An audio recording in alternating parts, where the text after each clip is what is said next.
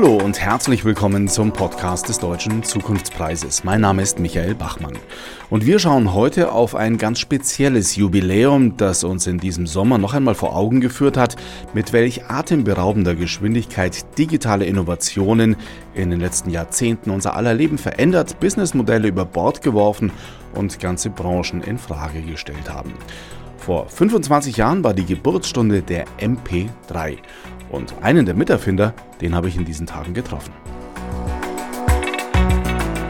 Professor Karl-Heinz Brandenburg sorgte zum ersten Mal öffentlich für Aufsehen, als er in den 1960er Jahren den bayerischen Landeswettbewerb Jugend musiziert gewann. Was damals niemand ahnte, der junge Mann aus dem Blockflötenquartett würde Musikgeschichte schreiben. Denn 30 Jahre später, Brandenburg hatte inzwischen Elektrotechnik und Mathematik in seiner Heimatstadt Erlangen studiert, promovierte er zum Thema Musikkodierung. Das Ergebnis war die Grundlage für das MP3-Format, das in den Folgejahren die Musikindustrie revolutionieren sollte. Brandenburg wurde über Nacht zum Aushängeschild deutscher Digitalinnovation, erhielt nationale und internationale Auszeichnungen, darunter im Jahr 2000 den Deutschen Zukunftspreis, gemeinsam mit seinen Mitstreitern Harald Popp und Bernhard Grill. Nach einem Intermezzo in den renommierten Bell Laboratories von AT&T in den USA baute Brandenburg das Fraunhofer Institut für digitale Medientechnologie IDMT in Ilmenau auf.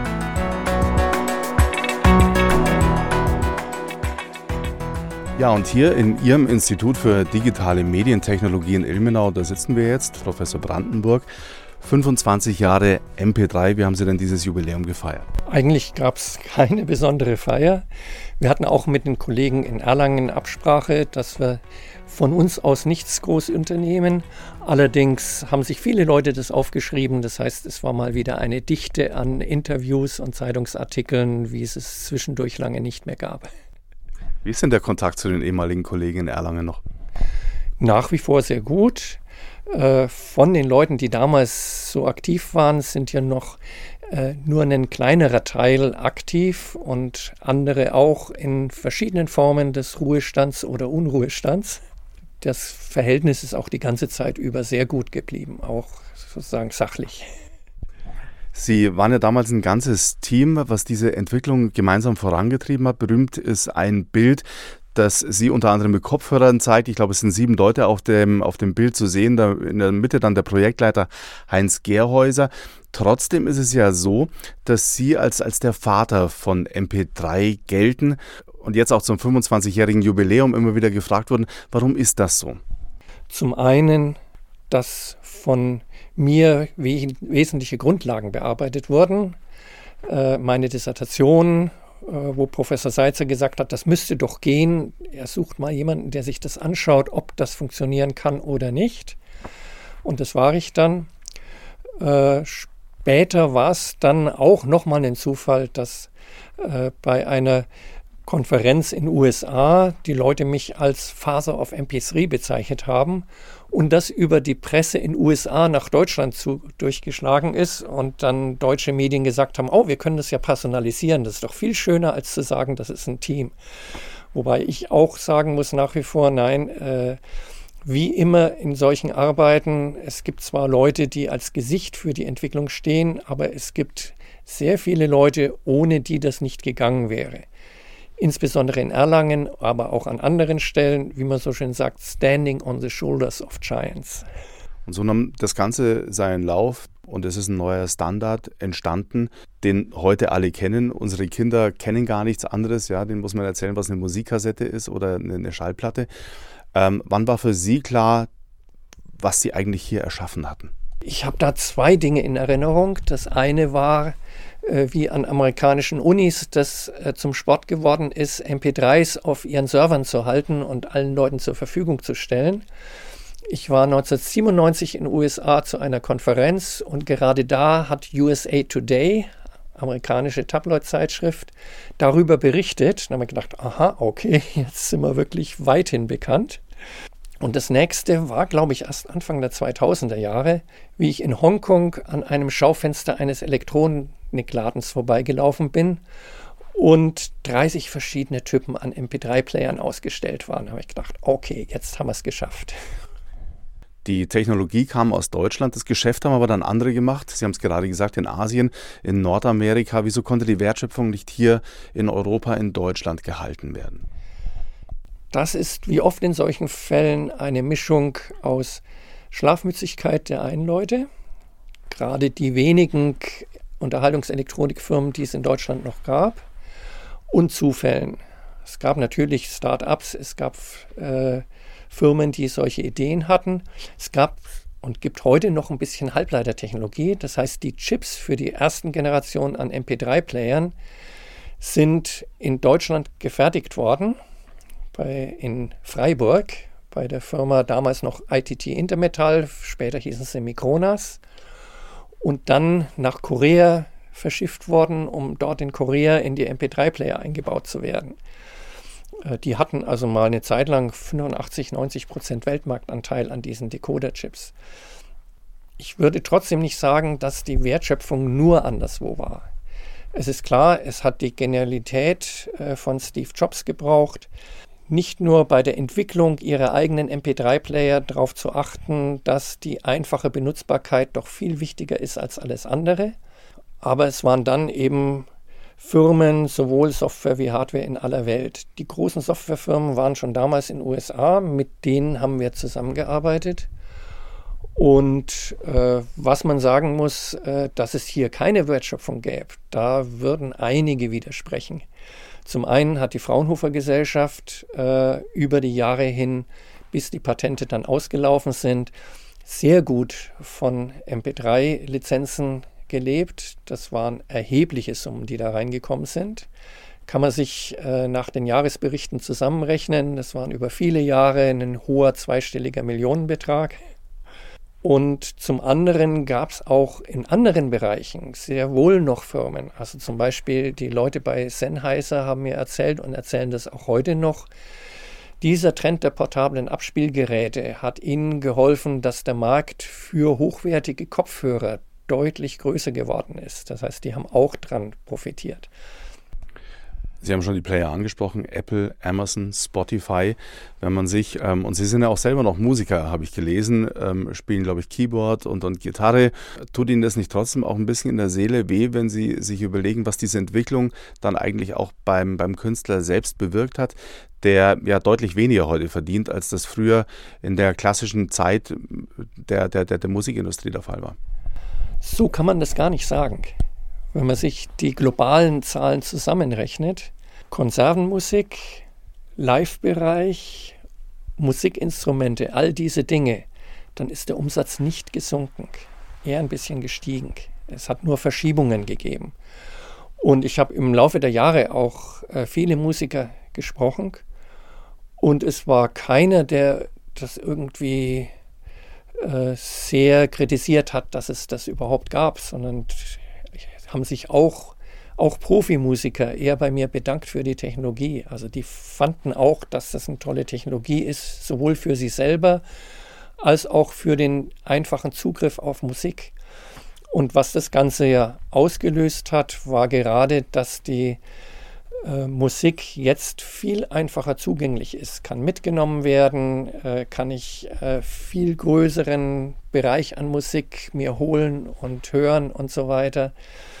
Also insofern äh, waren das eher die klassischen Plattenfirmen, die erst einmal schwer zu knabbern hatten, bis sie auf die Idee gekommen sind, dass sie ja das doch positiv sehen sollten und ausnutzen die Technik, statt sie zu bekämpfen. Man muss sagen, also die Demokratisierung hat ja hier an der Stelle auch funktioniert. Es können Leute heute Musik machen und verbreiten, äh, wo früher die Plattenindustrie vielleicht gesagt hätte, nee, du bekommst keinen Plattenvertrag. Und da haben wir auch in den letzten Jahrzehnten äh, durchaus Sterne und Sternchen erlebt, die auf die Art und Weise und nur auf die Art und Weise dann eben zur Berühmtheit gelangen konnten. Und darf man ja auch nicht verschweigen, das, was wir hier machen, wird am Ende auch ein MP3-Format sein, nämlich die Podcast-Welle, die wir seit einigen Jahren erleben.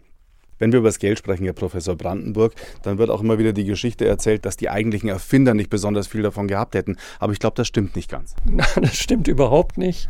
In Deutschland spricht man über sowas nicht so sehr. Das heißt, meine Erlanger Kollegen haben da mal, mich schon mal zurückgepfiffen nach dem Motto, sag doch nicht so viel davon.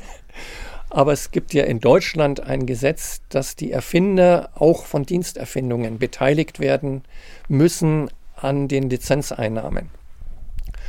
Und ich habe schon vorhin gesagt, dass da viele hundert Millionen Euro zusammengekommen sind für die Fraunhofer Gesellschaft. Ein entsprechender, gar nicht so kleiner Prozentsatz ist an die Erfinder dann weitergegeben worden. Äh, das heißt, für mich selber hat es zur Folge, dass ich ein Traumhaus sozusagen nach dem, was will ich und nicht, was kann ich mir leisten, gebaut habe, ohne einen Kredit aufzunehmen. Und dass ich eine kleine Venture-Kapitalfirma habe und dass ich auch jetzt mein neuestes, in Anführungszeichen, Kind, nämlich die Brandenburg Labs GmbH, gegründet habe, ohne bis jetzt irgendwie von anderen Leuten nach Finanzierung zu fragen. Das ist der Podcast des Deutschen Zukunftspreises. Sie waren 2000 gemeinsam mit ihren beiden Mitstreitern einer der ersten Preisträger, haben in der Vergangenheit auch dann immer wieder die, die Veranstaltungen besucht. Man sieht sie da jedes Jahr. Das heißt, sie sind also wirklich auch der, der Community treu geblieben. Wie hat sich dieser Preis aus Ihrer Sicht entwickelt und ähm, welchen Stellenwert hat er bei Ihnen, der Sie ja sehr viel ausgezeichnet wurden? Um mit der letzten Frage zu beginnen, es ist natürlich von dem, wie das Ganze damals zelebriert wurde und was die äh, kurzfristigen Wirkungen danach waren mit Aufmerksamkeit äh, in alle Zeitungen und all das, äh, wirklich ein, eine tolle Erinnerung nach wie vor. Und ich finde, es ist auch wichtig, dass es solche Preise gibt. Für uns war es damals äh, ein bisschen traurig, dass nur drei Personen da dabei sein durften, weil wir eigentlich äh, mit sehr viel mehr Leuten zusammengearbeitet haben. Es waren 40 Leute, die irgendwie damit zu tun hatten und dazu noch die Leute, mit denen wir in der Standardisierung zusammengearbeitet haben. Es war ja nicht nur das Erlanger Team, sondern es gibt zum Beispiel in den USA meinen Freund und Kollegen äh, James D. Johnston, genannt JJ, der zur selben Zeit auf ganz ähnliche Ideen gekommen war, wie ich für meine Dissertation. Das heißt, äh, wir haben uns dann, wie ich dort als Postdoc gearbeitet war, die Dinge angeschaut, haben gesagt, wir müssen nicht streiten. Wir haben so dieselben Ideen, dass wir gern zusammen weitermachen können. Und manchmal stehen wir auch nebeneinander und zeigen aufeinander, das ist der andere Erfinder von MP3. Ihre Geschichte ging dann so weiter, dass Sie zwar in den USA eine Zeit lang tätig waren, aber sich dann ganz bewusst für Deutschland entschieden haben und dann hierher nach, nach Thüringen, nach Ilmenau gegangen sind. Warum? Also erstmal aus USA direkt bin ich nach Erlangen wieder gegangen und war dort Abteilungsleiter. Das heißt, ich war plötzlich auch verantwortlich für die Dinge, an denen ich vorher mitgearbeitet habe. Dann hatte ich gesagt, das mache ich aber auch nicht ewig. Ich suche mir anderes wieder zur Zeit äh, des sogenannten Internet-Bubbles war gerade, dass ich mir überlegt habe, was mache ich als nächstes. Es waren verrückte Zeiten. Also ich weiß, dass ich bei entsprechenden Leuten, die auch über die Ressourcen verfügt haben, gesagt habe, ich überlege, ob ich nicht in den USA eine Firma gründen soll. So 98, 99 rum. Und dann kam als Antwort, wie hoch dürfen wir einsteigen? Kann man sich heute leider nicht mehr vorstellen. Und dann kam eben die Idee, dass hier in Thüringen, in Ilmenau, ein neues Fraunhofer-Institut aufgebaut werden soll. Dann war eben die Chance, nicht in USA, sondern hier ganz in der Nähe, an einer Uni, die schon damals einen sehr guten Ruf hatte, mit einem speziellen Studiengang, der gerade im Aufbau war und der genau zu den Dingen gepasst hat, die wir auch forschen wollten und mit einer Anschubfinanzierung vom Freistaat Thüringen, die in der Höhe war, wie das, was ich in USA auch unter guten Vorzeichen für eine Firmengründung hätte einsammeln können. Äh, das alles ist zusammengekommen und dann habe ich gedacht, nö, das gibt mir die Chance, nach wie vor mit den alten Freunden zusammenzuarbeiten und trotzdem etwas Neues aufzubauen. Die Chance habe ich dann ergriffen. Letzte Frage. Sie sind 66 Jahre alt geworden. Frei nach Udo Jürgens haben Sie noch eine ganze Menge vor. Was sind Ihre Pläne für die nächsten Jahre? Also zum einen bin ich ja jetzt sogenannter Senior Professor an der TU Ilmenau. Das heißt, ich mache da noch ein bisschen weiter in der Lehre. Ich habe noch eine ganze Menge Doktorandinnen und Doktoranden, betreue noch weitere studentische Arbeiten. Das heißt, das allein wäre schon genug zu tun, auch wissenschaftlich weiterzuarbeiten.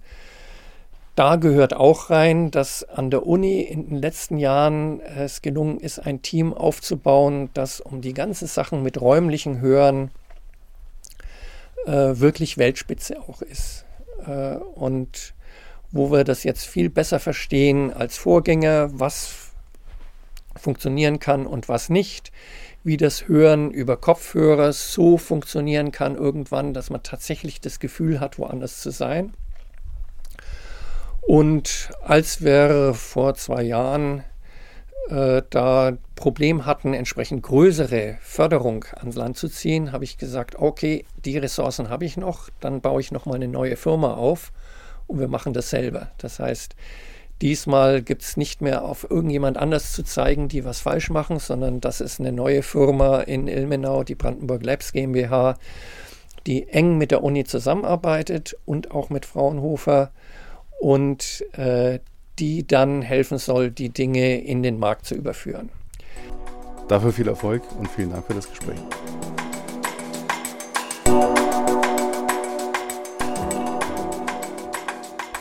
Von einem ehemaligen Gewinner zu den neuen Nominierten, denn die Kandidaten für den Deutschen Zukunftspreis 2020, sie sind jetzt bekannt, sie wurden jetzt der Öffentlichkeit vorgestellt und Sie finden diese und alle Informationen über Ihre Projekte auf unserer Webseite.